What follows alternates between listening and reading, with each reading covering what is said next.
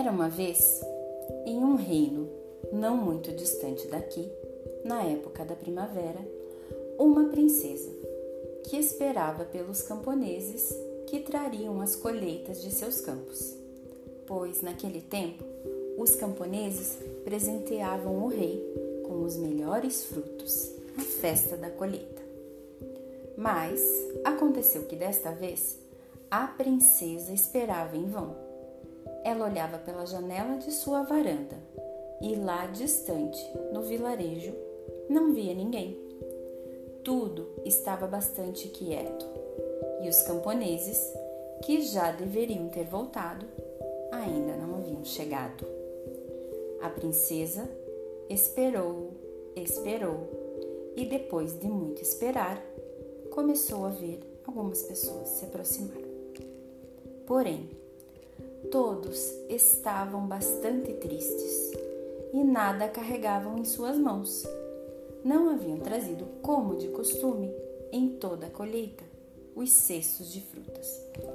Os camponeses chegaram ao castelo e o rei, que os aguardava juntamente com a princesa, desejou saber o motivo de tamanha tristeza. Eles então contaram ao rei que lá na floresta morava um dragão muito bravo e que cuspia fogo pela boca. Com seu fogo, o dragão queimou toda a plantação e que por esse motivo nada havia sobrado e eles então iriam passar fome.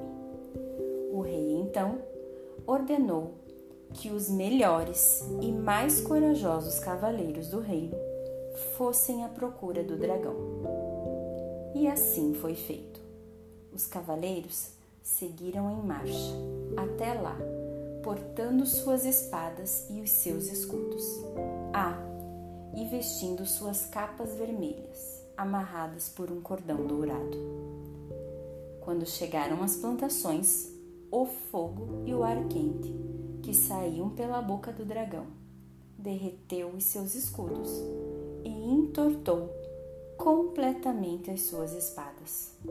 Os cavaleiros então precisaram fugir muito rapidamente, pois, caso ficassem ali, certamente seriam queimados também. Mas antes de sair, perguntaram ao dragão o que ele queria receber para deixá-los em paz.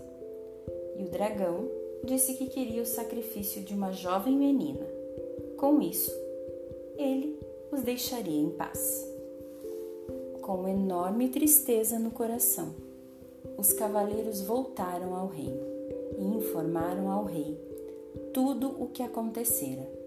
Um grande silêncio de tristeza e medo cobriu o reino, pois era certo que nenhum pai ou mãe queria dar ao dragão sua linda filha. Portanto, todos permaneceram em silêncio. Então, a linda princesa se levantou e disse: Pai, permita que eu vá.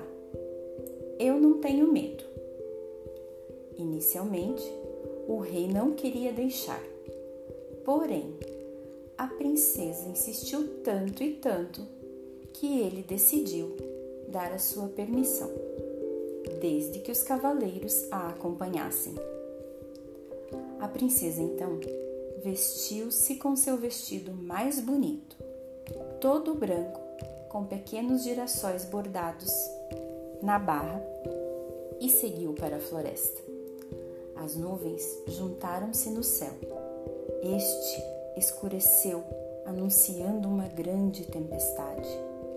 A princesa continuou o seu caminho com confiança e serenidade. E ao se aproximar das plantações, já podia sentir o calor, o bafo quente do dragão, mas continuava se aproximando, com passos leves, olhando para o céu. Seu coração pulsava o mais forte possível agora, quando de repente sentiu uma estranha coragem que tomou conta de todo o seu ser. Foi quando olhou para o céu, que se abriu, e, vendo as nuvens se dissiparem, conseguiu ver o arcanjo Micael com a mão levantada. Nesse momento, todas as estrelas do céu se direcionaram para a mão da princesa, formando juntas uma luminosa espada. A jovem princesa abaixou a espada sobre o dragão, que todo contorcido foi dominado pela espada de luz celestial. Os cavaleiros, então, vendo o que aconteceu, correram até a princesa, tomaram-na nos braços e a levaram de volta ao seu pai. O rei, então, abraçou a filha com grande amor. Os camponeses voltaram para suas casas, colocaram suas roupas de festa e procuraram, no fundo de suas despensas, a comida que ainda tinham. Levaram tudo em grandes cestos para o palácio, para então realizarem a grande festa.